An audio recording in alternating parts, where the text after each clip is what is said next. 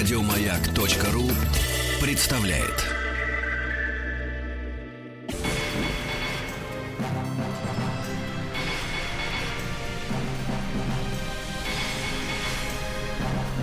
Собрание слов с Андреем Максимовым. Добрый вечер. Я прямо, вот честно вам скажу, без кокетства не верю происходящему, потому что мы очень хотели пригласить этого человека, который пришел, а он пришел. Мы хотели пригласить, человек пришел. Светлана Захарова, народная артистка России, солистка Большого театра у нас в гостях. Добрый вечер. Добрый вечер.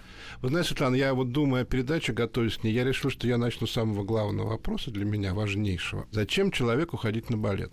Абсолютно условное искусство, абсолютно. Никогда человек, который смотрит на умирающего лебедя, лебедя не жалеет. Ну, то есть такого вот прям сопереживания нет. И тем не менее, люди ходят на балет по всему миру, и он там мы сейчас поговорим про всякие тенденции и так далее. А зачем? Как, как вам, вот как одной из самых известных наших танцовщиц, кажется, зачем человек ходить на балет?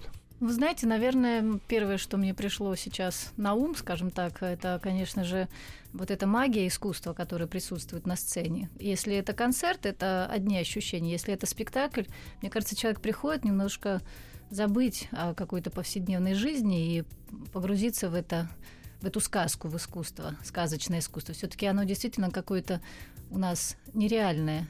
Особенно здорово, если публика или зритель попадает на хороший состав артистов, исполнителей, на э, спектакли с высоким качеством, э, то, конечно, такие спектакли долго не забываются, и это уже потом тянет как магнит, мне так кажется, потому что я сама куда-то попадаю, что-то вижу, мне потом хочется снова и снова смотреть, ходить и наслаждаться. То есть человека обязательно надо вырвать вот из повседневности и погрузить в какую-то другую жизнь.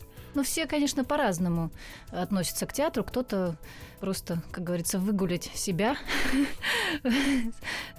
показаться в, на хорошей публике, потому что действительно театры, особенно балет, да и опера, в общем-то, она не всем открыта и не всем понятна. И, в общем-то, это такая довольно-таки э, узкая, наверное, э, скажем так, э, каста людей, которые может позволить себе и понять, и, э, и почувствовать это. А, в общем-то, такая не для широких масс, не, это не поп музыка, которая, в общем-то, нравится и не нравится, всем она понятна. Здесь нужно проживать и думать очень много, когда смотришь. Э, так получилось, что я, у меня есть близкие друзья балерины, несколько балерин. Я ходил на э, репетиции балетные. Или, например, я репетировал, делал спектакль с Илзой Лиепа, и когда мы репетировали три часа, я сказал, что все, он сказал, как все три часа, это очень мало. Я видел, как репетируют балетные актрисы. Это невероятный труд, невероятный. Я просто говорю, вам-то это говорить не надо. Это история, когда люди практически падают. Вот они работают так, как не работают драматурги драматический актер. Ради чего? Но это уже у нас заложено с детства, в десятилетнем возрасте, когда приходишь в балетную школу. Здесь уже, конечно, такой азарт начинается. Сначала детский, потом уже и потом уже что-то происходит с тобой, что ты просто не можешь себе позволить быть хуже остальных.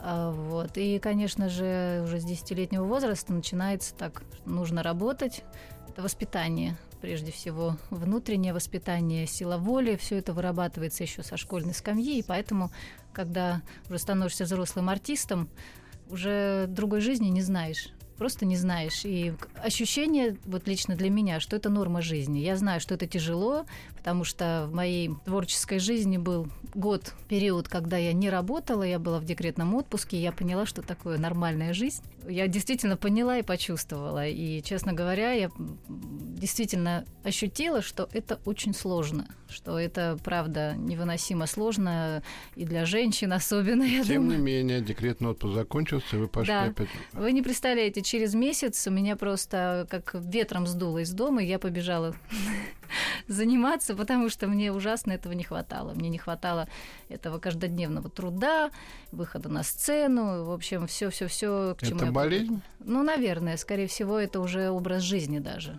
По-другому себя не ощущаешь, и вот этот страх, когда ты понимаешь, что все равно всему приходит конец, и только думаешь, когда, и думаешь, даже не то, что думаешь, а стараешься об этом не думать. Поэтому вот этот вот страх, что когда-нибудь э, прекратятся эти нечеловеческие, скажем так, нагрузки, Страх, придется что закончить. Страх, что прекратятся нечеловеческие нагрузки. Да. Не желание этого, а страх этого. Да. Мгм. Страх. М, Страх, потому что организм к этому привыкает, и, наверное, многие балетные очень правильно делают, постепенно уходят со сцены. Они ходят еще заниматься, многие, э, несмотря на то, что уже на сцену не выходят, но занимаются в классе э, обязательно и придерживают себя, поддерживают себя в А форме. вы думаете о том, чем вы будете заниматься дальше? Ну вот я стараюсь об этом не думать пока. Почему? Страшно. Не хочется, чтобы что-то менялось в жизни, пока меня Но всё оно же все равно будет меняться. Рано или поздно оно же будет меняться. Ну, я думаю, что я буду что-то как-то больше связано с детьми, работать с детьми, потому что уже сейчас я очень много... У меня есть благотворительный фонд, мой фонд, который поддерживает балетное искусство и студентов, и ветеранов сцены. Вот 24 марта пройдет в Лужниках в концертном зале «Россия» пройдет первый детский фестиваль танцевальный, называется «Светлана». А на нем будут представлены разные жанры и классическая хореография, и народный танец, и современный танец. Из многих уголков нашей страны съедутся более 400 детей на этот фестиваль.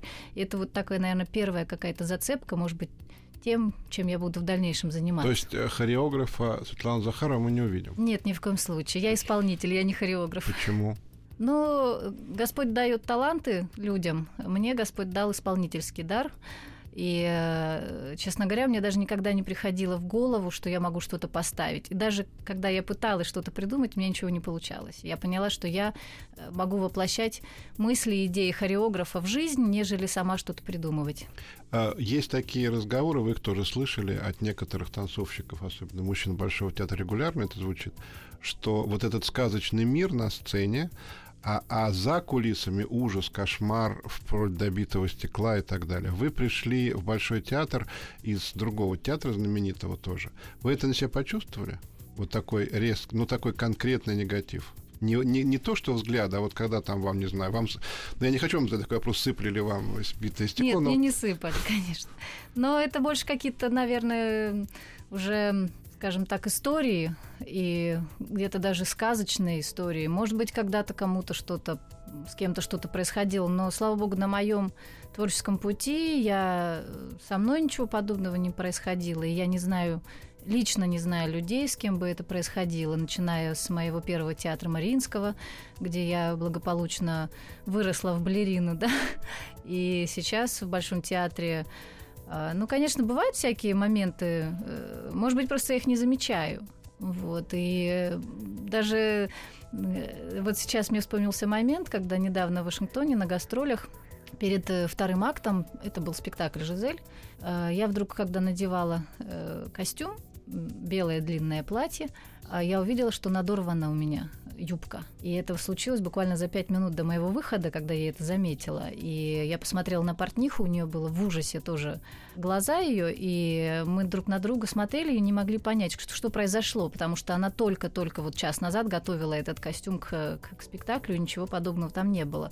И я подумала, то ли она не заметила, то ли действительно кто-то что-то сделал. Но я выбрала первый вариант для себя, что, наверное, она просто не заметила, был где-то порван костюм. Не хочется верить в то, что э, какие-то люди могут какую-то гадость тебе сделать. Я, в общем-то, и в театре живу в таком, как э, немножко закрытом от всех состоянии, не там, какие-то посиделки в буфете, какие-то там э, ненужная сплетня какая-то, это все мне, мне не хочется. Поэтому мне хочется всегда верить в то, что ничего плохого не, не случается. Но вот случилось это, а дальше уже, наверное, каждый для себя решит, то ли это совпадение, то ли это действительно Но это кто-то ваши, что-то у- у, сделал. вас все-таки такая серьезная биография артистическая. Это редкий, редкий случай, когда перед самым спектаклем порвана юбка. условно? Да, у меня это впервые случилось. Но опять же, я не знаю, это был первый спектакль на гастролях, и, возможно, при э, транспортировке костюмов, может быть, где-то что-то зацепилось и порвалось. Я верю в это больше, нежели что кто-то из коллег мог мне такую пакость сделать. А правильно ли я понимаю, что что человек хочет увидеть, то он и видит? Да, я думаю, что да. Я думаю, что да. Каждый видит то, что ему хочется, и потом... Ну, в принципе, видите, я могла бы не рассказывать про этот случай, но почему-то я о нем рассказал, наверное, потому что такое двойственное состояние. То ли случилось это случайно, то ли специально. Но это произошло в моей жизни. В общем-то, наверное, без курьезов и, и не бывает. А скажите, а закулисная жизнь балерины, вот э, возможность танцевать те или иные спектакли, возможность уже, когда у тебя есть в репертуаре спектакль, танцевать, это такая постоянная борьба за место под солнцем, или это все происходит ровно и нормально? Ну, в общем, если брать большой театр, то у нас э, обычно репертуар спектаклей идут блоками. Допустим, э, «Лебединое озеро», там 5-6 спектаклей идет. И каждой балерине, которая достойна танцевать этот спектакль, дадут спектакль, она его станцует. В принципе, уже дальше неважно, там первый или пятый спектакль. Для меня это не имеет большого значения, когда идет репертуар. На гастролях, конечно, обычно престижно танцевать первый спектакль, потому что на этот спектакль приходят критики. С одной стороны, это престижно для исполнителя, с другой стороны, это больше напрягает, да, и не только физически, но особенно эмоционально. Ты понимаешь, что вот сейчас зависит от того, как ты станцуешь, ну, не, не полностью, но 90% Но за это успех. надо бороться, или это само происходит? Или вообще, вот балерина может бороться за то, чтобы просто людей же это наверняка очень интересует. Вот, вот гастроли. Я хочу танцевать первый спектакль. Я еще не народная артистка Захарова, я солистка Большого театра. Я должна бороться за это или не должна? Или это само произойдет? Я думаю, что здесь должны уже решать, э, во-первых, приглашающая сторона, которая приглашает, кто должен открывать, чтобы привлечь, наверное, больше интерес какой-то. Либо звезда, которая действительно выведет спектакль на достойный уровень, либо начинающая балерина. Очень часто, я тоже, когда была молодая, мне давали открывать гастроли, чтобы меня представить чтобы показать, что я есть. Что вот молодое поколение э, развивается, и вот новая звезда, в общем-то, это нормально. Это в практике часто происходит. То есть борьбы никакой нет. Ну, наверное, борьба есть в такой, такой, конечно, драки с кулаками не бывает, но, в общем, конечно, присутствует, да. Первенство это всегда, но это нормально, нормально. Бывает, конечно, у всех разная реакция, но это такая а нормальная... драки с кулаками не происходит, а происходит что?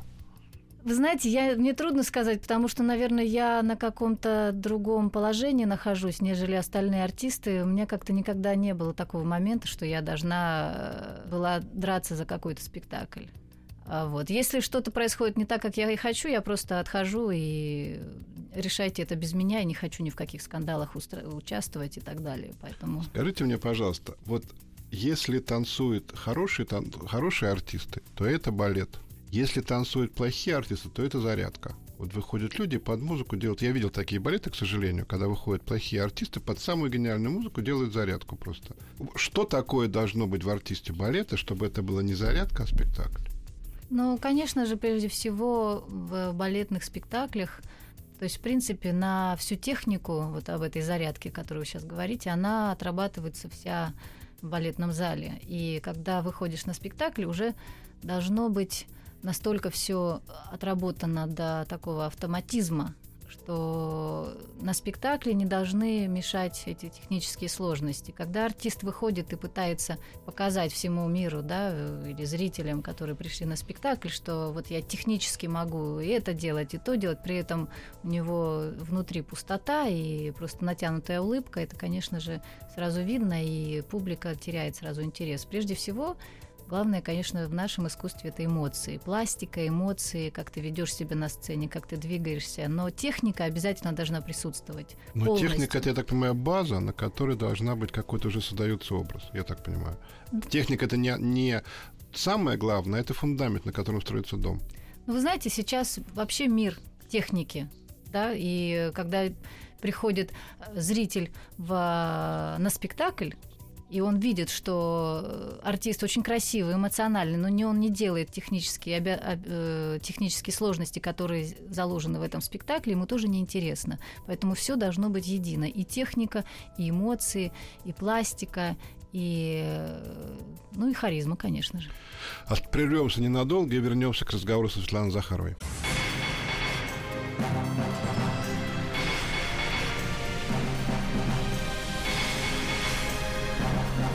Собрание слов с Андреем Максимовым.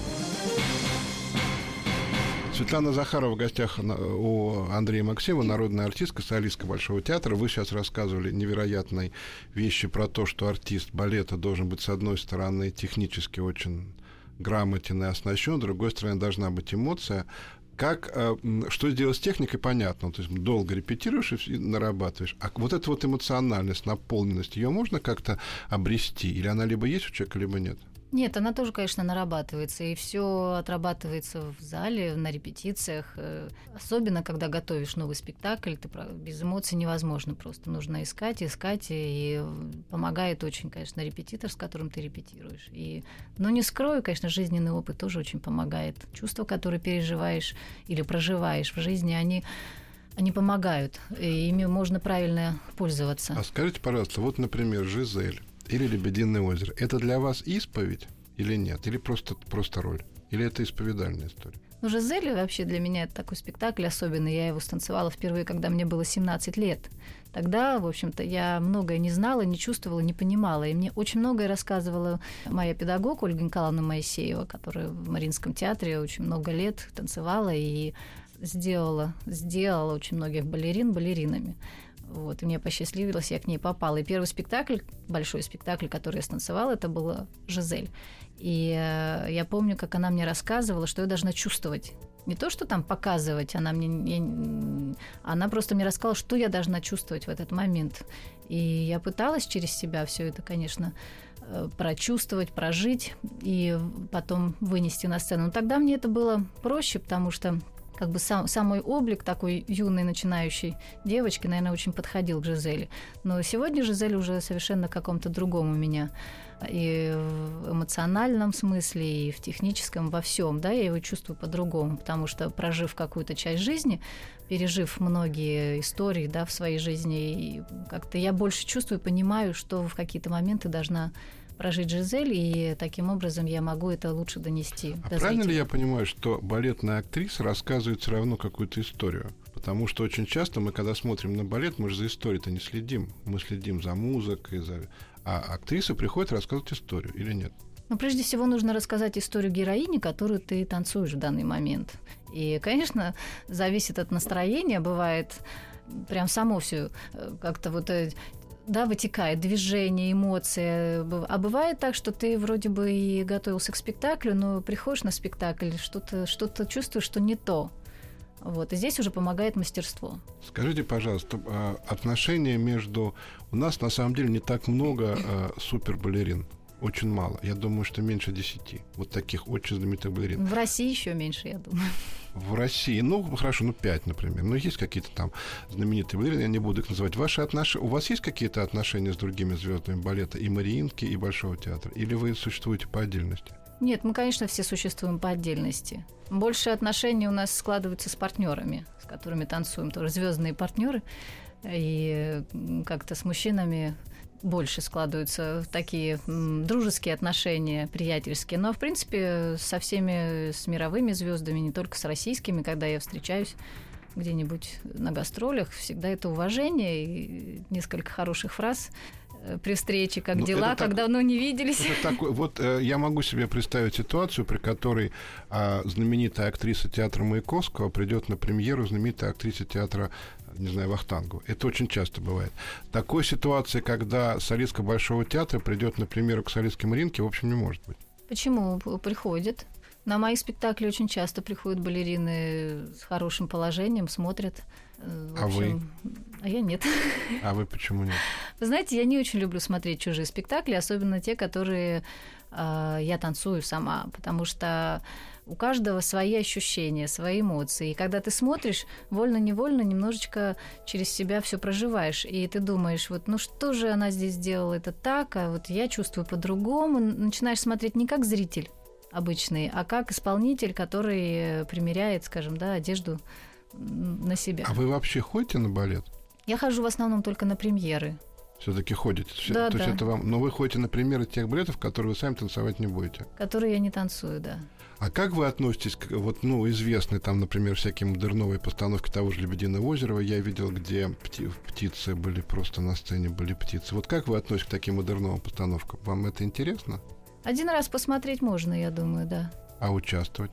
Участвовать, но мне не предлагали пока в современных постановках э, таких классических балетов э, старинных, да, участвовать, поэтому даже пока не знаю. Но, в общем, знаете, для меня Жизель или Лебединое озеро это такие спектакли, которые несут в себе очень большую историю, и э, мне не хотелось бы их исполнять на современный лад. Мне кажется, это должно, это пусть говорят, что нафталин, музей, да, для каждого, но этот же нафталин и музей можно современно исполнять, но в классической редакции. Это должно обязательно сохраняться, потому что новое поколение должно знать историю классического балета. Поэтому, в принципе, может быть, когда-нибудь попробую станцевать э, что-то современное, но стараюсь этого избегать, именно переносить классический сюжет на сегодняшний день, как многие это делают, хореографы. Но интересно посмотреть, интересно, да, просто посмотреть А вот проявить себя как актрисе в каком-то новом качестве, танцевать Жизель какую-то невероятную, именно по-актерски вам не интересно? Ну, мне достаточно того, что я танцую очень много разных редакций. Э, э, той же Жизели «Лебединое озеро», «Баэдерки». Ну, много разных существует версий, которые немножко отличаются друг от друга. И мне уже это интересно, потому что они не только отличаются а, техническом плане, я имею в виду а, постановки, да, они еще отличаются эмоционально. Вот другое движение ты уже делаешь с другой эмоцией. То есть все равно это для меня как какой-то новый спектакль. Пока у меня нет желания, честно говоря, сделать что-то такое совершенно Я новое. знаю а, некоторых балерин, которые считают необходимым танцевать в какой-то очень современной хореографии и желательно класси- на классическую музыку. Я таких знаю. Балерины, вы их тоже знаете. Вы к ним не относитесь? Нет, почему? Я отношусь. Я танцую очень много современной хореографии и именно на краси- э, классическую музыку. И это очень красиво когда э, или барочная музыка, или э, знаменитые какие-то классические произведения, и при этом современная хореография. Современная хореография, она дает больше свободы она дает, э, она помогает даже потом танцевать классические балеты. Я очень много работаю над э, современными спектаклями, над э, какими-то миниатюрами. У меня в плане очень много новых постановок, поэтому вот недавно мы сделали с хореографом Патриком Дебаной такой номер, называется «Электронная любовь» а, на музыку Генделя.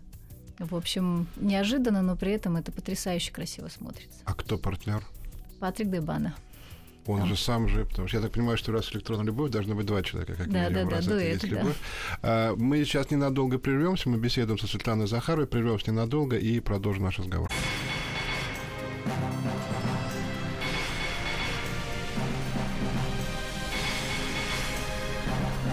Собрание слов с Андреем Максимовым. Солистка Большого театра, народная артистка России Светлана Захарова в гостях у Андрея Максимова. Я не могу вас не спросить, как вы понимаете, о том, как изменилась атмосфера в Большом театре, если она изменилась с приходом нового директора. Был Иксанов, пришел Урин, человек, которого я знаю с тех пор, как он работал в Кирове, в ТЮЗе, а потом руководил, а, назывался кабинет детских театров эстетов. Я его знаю очень давно и знаю, что это человек очень приличный, интеллигентный и деятельный. Как изменился Большой театр с его приходом? Или вы не ощущаете этого? Ну, я практически этого не ощущаю, потому что те же спектакли идут. Что-то меняется, конечно же, в репертуаре, в политике репертуарной. Но, в общем, я танцую в Большом театре свои спектакли, потом уезжаю на, на свои гастроли. То есть э, в моей жизни да, в Большом театре ничего не изменилось. Что говорить об остальных мне трудно, потому что каждый чувствует по-разному. И я очень люблю Анатолия Геннадьевича Иксанова, он очень много для меня сделал, поэтому я всегда к нему с таким уважением и почитанием относилась и отношусь до сих пор. Вот, но Владимир Георгиевич Урин тоже, наверное, на своем месте сейчас. И, э, конечно же, Большой театр — это не театр Станиславского, в котором он работал. Это совершенно э, другой мир, абсолютно. Это действительно какая-то целая планета, которой нужно руководить, и которая, наверное, э, действительно разделена на многие такие, как, знаете, как мир разделен на страны. Вот в этом мире много стран или городов, и которые живут своей жизнью, которыми нужно управлять. И порой это бывает очень сложно. Спасибо вам большое за то, что вы сказали добрые слова про Иксанова. Так не принято делать. Как правило, когда человек уходит, про него его никто никогда добрым словом не вспоминает. Я с этим хочу вас спросить, как вы относитесь к слухам? Вот когда случилось все с Иксановым, стали писать, что это, вот вы были чуть ли не, не во главе заговора против него. Понятно, что это не так. Вот когда такие распространяются вещи, и вы ничего не можете сделать, вы не можете там, вырубить интернет, как вы к этому относитесь? Или ну, вам все равно? Э, нет, мне, конечно, не все равно. Я переживаю и проживаю какие-то сложные моменты, когда происходят какие-то действительно разговоры, слухи. Но, с одной стороны, э, мне интересно просто, кто, кто их рождает. С другой стороны, я думаю о том, что, в общем-то, э, поговорят и забудут. Поэтому стараюсь не участвовать ни в каких таких заговорах, скажем так, в слухах, ничего не комментировать, поэтому в общем, это идет всегда, слух идет параллельно со мной. Вы встречались с Оксаной после его отставки? Да, несколько раз мы пересекались. То есть вы общаетесь, это все нормально? Ну, мы не общаемся, потому что нас не связывает сейчас работа. А когда вы сказали, что он много для вас сделал, вы что имели в виду? Ну, Анатолий Геннадьевич меня пригласил в Большой театр. Точка. Но для меня это уже много. Когда, знаете, когда меняешь театр или там город, да, ты приходишь, никого не знаешь. И э, всегда нужно, чтобы рядом вокруг тебя находились люди, которые будут тебе помогать. Вот первые несколько лет я это очень ощущала, эту помощь, поддержку и э, ощущение того, что, что ничего плохого не произойдет, потому что ну, Москва, все понимают, что здесь свои а, какие-то происходят моменты не всегда приятные и не всегда хорошие для многих людей, ведь Москва не всех принимает, многие пытались сюда э, переехать, что-то делать, но Москва не всех принимает. Такой город, казалось бы, распростертый, да, с распростертыми руками, всех хочет поглотить. С другой стороны, многие вот из этого выпадают. Ну вот как-то я влилась в этот город, в театр, и мне помогали люди, и мой педагог Людмила Ивановна Семеняка, которая всегда была рядом и сейчас рядом со мной на репетициях, на спектакле. Анатолий Геннадьевич мне всегда очень тоже помогал, начиная от каких-то разных вообще моментов. Мне хотелось сделать какой-то новый номер современный, пригласить хореографа. Я к нему обращалась, и он мне по возможности помогал в этом. Чем, вот у меня э, жена из Питера, из города Ленинграда тогда он был, и меня, когда представляла она своим знакомым, она всегда говорила, он хоть и москвич, но нормальный человек. Меня это совершенно поражало, но я в какой-то момент уже к этому привык. Чем принципиально отличаются московские люди и питерские? Ну, думаю, в данный момент уже меньше, чем они отличаются, потому что в, в Питере, мне кажется, очень э, жители изменились. Как климат там изменился, так и зри... Э, жители изменились э, Куда? в этом городе. Куда они изменились? Но они более стали такие динамичные, более стали целеустремленные. Мне кажется, раньше публик, э, раньше люди были более какими-то спокойными. То есть э, эта культура, которая присутствует, интеллигентность, которая присутствовала в Питере, она немножечко сейчас уже, э, может быть, разъехались, я не знаю, все. То есть уже разницы между Москвой и Питером нет? Может быть, только в, в ритме жизни. Все-таки в Москве ритм жизни, он э, в несколько раз быстрее проходит, нежели в Питере. А когда вы переехали в Москву, что вам было сложнее всего? Мне трудно сказать, потому что, как я помню, в течение трех месяцев я уже стала москвичкой. То есть проблем не было? Нет. Проблем адаптации не было никаких? Нет. Я была окружена заботой, вниманием. Э, и я сразу с головой ушла в работу, меня сразу было много новых спектаклей, я вливалась в репертуар Большого театра, то есть больше мне ничего не интересовало, не волновало, мне главное было влиться в коллектив, стать своей, мне хотелось стать своей, и чтобы ассоциация уже, мое имя, чтобы ассоциировалось уже с Большим театром, а не как э, там, с приглашенной. Ну, я, в принципе, сразу стала, наверное, своей. Через три месяца, когда я станцевала первый спектакль Юрия Николаевича Григоровича, «Лебединая», «Баядерку», потом сразу была запись «Дочери фараона» Пьера Лакота. И то есть как-то я так сразу влилась в, в эту всю атмосферу, мне это все ужасно нравилось, все, что происходит вокруг, это сумасшедшая жизнь, э, конечно, от которой устаешь, но когда я устаю, я делаю какую-то паузу, куда-нибудь уезжаю, и потом с новыми силами опять в работу с головой. Кто сегодня составляет тот самый близкий круг людей, которыми вы можете быть сам, сами собой, которым вы можете поплакаться и порадоваться, с которыми? Только моя семья. Это кто? Это моя мама, конечно же, которая всю жизнь рядом со мной. Э, мой муж, моя дочка, которая уже все понимает. Вот ей Дочка- в феврале дочка. исполнится 4 года. И она э, очень такая девочка развитая и все быстро схватывает и понимает. И она уже была на спектаклях на моих э, во многих странах, поэтому она в курсе всех событий, что происходит. А, Вот. Ну, конечно, есть у меня близкие друзья, но очень близкие, которые не связаны с, э, с театром. На вопрос «Ваш ближний круг» вы сказали только, «Только моя семья» был первый ответ. Это всегда самый честный. Это значит, что таких вот прямо близких-близких друзей у вас нету. Да, нету. Это с чем связано? Ну, наверное, с образом жизни, может быть, э, с, э, с надо, ну, то, что не было нужды, скажем так, да, что иметь каких-то близких подруг, друзей. Рядом со мной всегда была мама, которая заменяла мне, и которой я всегда откровенно могла рассказать свои переживания или радости, и которые искренне со мной действительно либо будут сопереживать мне, помогать мне, и э, либо будет радоваться со мной э, больше всех, наверное. То есть вы не ощущаете какого-то одиночества Абсолютно нет, нет. благодаря семье?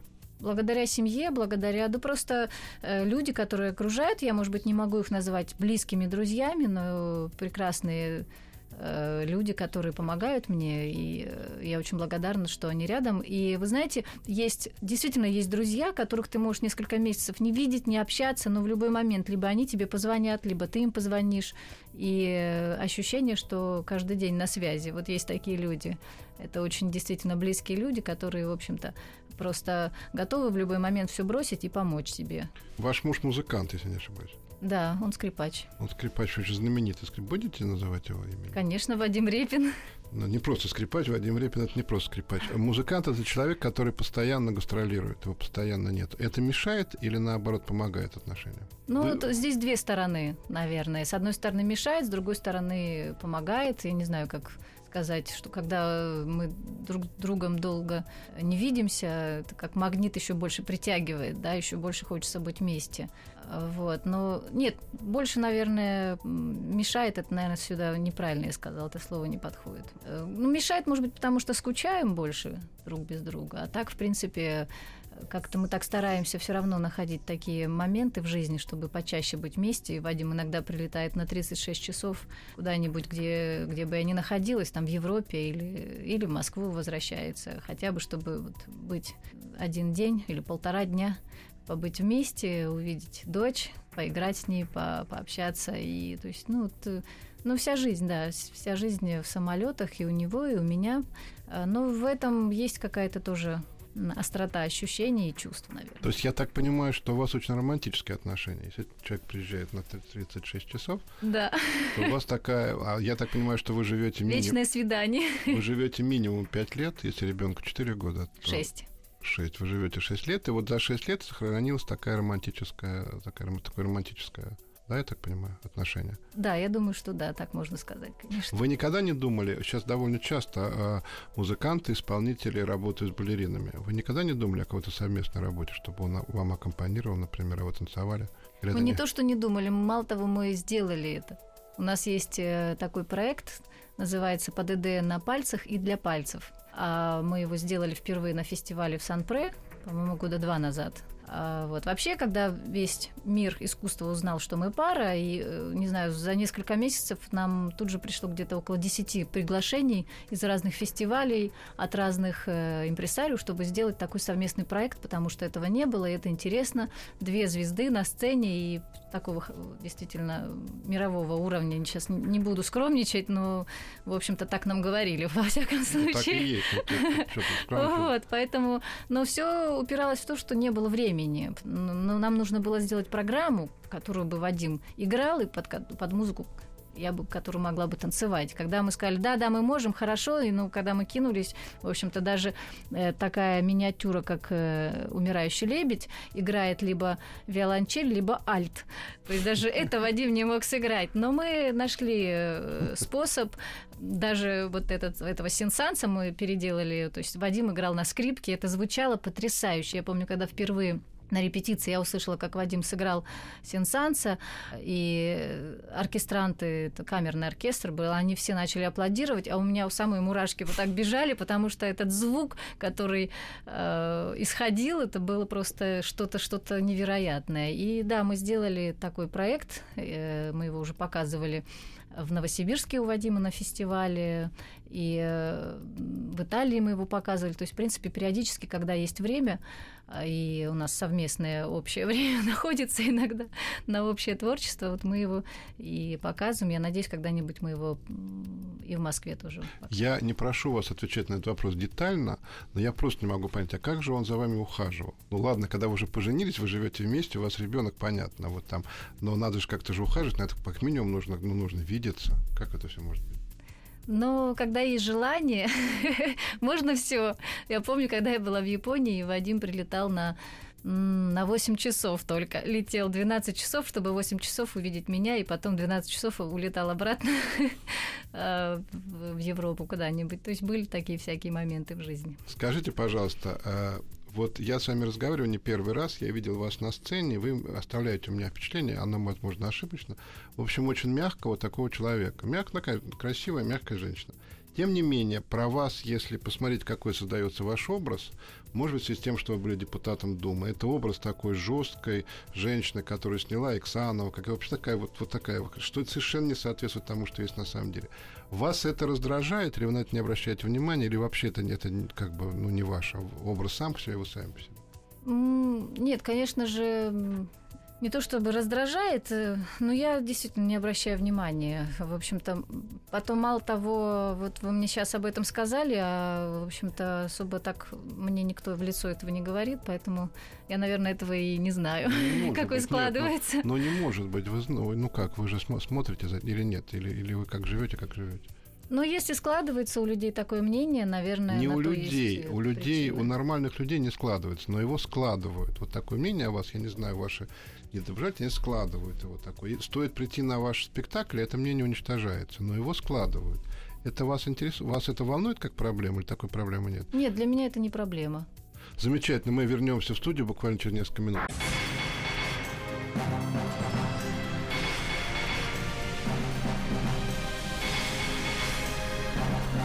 Собрание слов с Андреем Максимовым.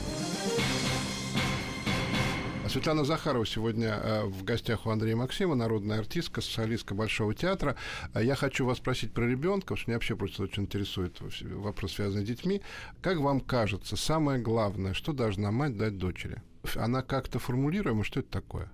Это трудно сказать, потому что когда я стала мамой, э, совершенно многие вещи и мироощущения, и вообще даже, наверное, поведение мое очень изменилось и э, какие-то раздражители поменялись тоже. То есть я на многие вещи перестала вообще обращать внимание. Ты понимаешь, что вот, вот это маленькое существо, которое в твоих руках, особенно первые да, месяцы жизни, ты понимаешь, что вот его жизнь, вот этого маленького чуда в твоих руках. Это невероятное счастье, и это окрыляет женщину. И э, какие-то вещи происходят вокруг тебя, совершенно какие-то сказочные, несмотря на то, что усталость, и, и я же продолжаю работать физически, и все, но когда я прихожу домой и вижу э, как Анютка уже сейчас бежит мне навстречу с распростертыми руками, кричит «мама!». А, вот, вот это вот самое, наверное, большое счастье для матери, для женщины. А, вот, поэтому любовь, она как-то, материнская любовь, о ней трудно что-то сказать она, она так внутри глубоко сидит, и ты понимаешь, что ради этого человечка ты готов на все. А есть ли что-то, чему ваша дочка четырехлетняя вас учит? Но она такая непосредственная. а у нее так все как-то, даже какие-то вопросы она иногда задает мне, и у меня так глаза расширяются, но откуда она знает даже слова такие? То есть так как-то я вижу, как развивается человек. Какие Это невероятно вопросы? интересно. Какие вопросы, например? Ну, вы знаете, недавно я была в таком немножко замешательстве, когда мы сидели с ней рядышком, она лежала рядом даже со мной, и она так лежит и говорит, мама, а что такое интуиция? Четыре года. Еще не исполнилось, да. То есть какие-то... Я начинаю понимать, что ребенку, наверное, понравилось... Причем она так хорошо выговаривает это слово интуиция. И я понимаю, что я должна сейчас ей подробно рассказать, чтобы она поняла это слово. И когда ей объяснила, что она приходит к человеку, она так бровки свела и говорит, ко мне интуиция не приходит. Знаете, вот такие какие-то вещи, которые так непосредственно и человек познает мир, и ты видишь, как э, развивается этот маленький ребенок, и как и хочется, чтобы вот это детство в ней побольше сохранялось, чтобы она попозже стала взрослой. Насколько я знаю, в ближайшие дни в центре, по-моему, называется Центр искусств Свибловой, открывается выставка, как-то связанная с вами. Это что такое? Это будет фотовыставка известнейшего фотографа Владимира Фридкиса. Мы с ним встретились осенью, когда была премьера «Легенда о любви».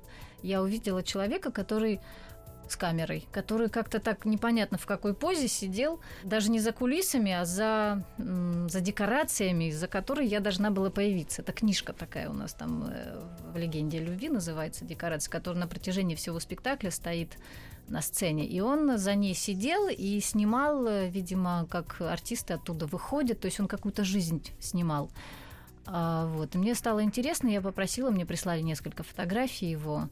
В тот момент я уже искала фотографа, потому что мы с Ольгой Свибловой уже договорились о том, что будет проходить фотовыставка, и она сказала, кто будет снимать. Я не могла выбрать, потому что у меня фотографий очень много, но они все в разном стиле. Мне хотелось сделать такой единый стиль, чтобы это был один фотограф, которому я бы доверила себя. Вот, и у нас получилось, мне кажется, у нас это будут студийные фотографии, и сделанные в студии, и фотографии, которые он сделал на концертах, на спектаклях. Он ездил за мной в Грецию, в Афины на мои сольные концерты. Он снимал оттуда очень такая необычная выставка, называется Светлана Захарова «Стоп-кадр». А, и она пройдет с 11 февраля до 8 марта эта фотовыставка будет э, проходить. И, в центре, а, в центре у Сибла, Оли Сибла. Да, да, да. Да, и, а, конечно же, интересно то, что зрители, которые придут смотреть на выставку, они видят меня совершенно в другом качестве, в другом э, как, как в объективе, а, как видит меня Владимир Фридкис, действительно потрясающий фотограф. Я невероятно рада, что мы с ним встретились и поработали вместе. А главное, что мне очень приятно, то, что он, человек, который уже много лет в этой профессии, да, фотограф, которых сним, который снимал много и многих, он сам очень доволен результатом, который у нас получился. Скажите, пожалуйста, насколько, с вашей точки зрения, человек хозяин своей судьбы сам – и все-таки им руководит Бог, обстоятельства и так далее. Наверное, все-таки, э, конечно, человек, когда рождается, у него уже есть что-то да, заложенное, то, что дает Господь Бог. И бывают моменты у людей, что, в общем-то, зависит многое от человека. Как говорится, не приложишь какого-то труда, ничего не получишь. И в то же время э, иногда бывает, как бы человек не бился, да, не добивался, но все равно, если Богу это не угодно, у него это не получится. Поэтому, конечно же, Господь дает дар и э, требует много от того человека, кому дано но он должен, конечно же, развиваться и трудиться очень много над этим. И не ждать, что Господь мне поможет, потому что я просто хороший. Если сам не приложишь, не будешь добиваться всего, никто не поможет. А наоборот, может быть еще хуже, потому что э, Господь дает этот дар, и он требует с человека э, отдачи. Дар – это вообще подарок. Да. Дар – это подарок или крест? Вот дар балерина, например, заставляющий... По сколько часов вы в зале занимаете? Ну, по-разному. Так, в принципе, в среднем часа четыре. А если какая-то премьера, так и круглосуточно. Ну, так вот. Вот это вот все, про что вы сейчас рассказываете. Это подарок или крест? Нет, для меня это, наверное, подарок. Для меня это подарок, потому что у меня есть профессия. С детства я к ней стремилась. И то, что я получила, для меня это дар, действительно подарок Божий, потому что иногда кажется, да и часто кажется, что люди, да и я многое не заслуживаем. То, что нам дает Господь, дает э, какие-то моменты в жизни, когда, э, когда ты понимаешь, что, что это не ты делаешь. То есть? Это что-то свыше происходит, тебе дается э, шанс тебе дается шанс. Просто нужно его почувствовать вовремя и узнать. Вот э, моя мама просто в свое время, э, я ей очень за это благодарна, она увидела во мне какие-то данные. Я в десятилетнем возрасте не могла понять, что я хочу, кем я хочу быть. Она увидела во мне вот этот дар, который Господь дал, да, данные, физические данные к балету. И, и маму Господь направил тоже, чтобы она меня отвезла в училище балетное. И вот это все, все, все, все вместе Э, как-то складывается. Мне кажется, вы сделали очень хороший финал нашей программы. Мне кажется, что даже тут нечего добавить. Светлана Захарова была у нас в гостях. Единственное, что народная артистка Столицкого Большого театра. Я хочу сказать вам большое спасибо за вашу откровенность искренне. Спасибо. Потому что, может быть, смысл вообще того, что я делаю в жанре интервью, это в том, чтобы показать человека не таким, каким его представляют, а таким, какой он есть. И мне кажется, что это очень важно. И спасибо вам за то, что сегодня это получилось. Всего доброго, до свидания, пока. Спасибо, до свидания. Андрей Максимов и его «Собрание слов». Еще больше подкастов на радиомаяк.ру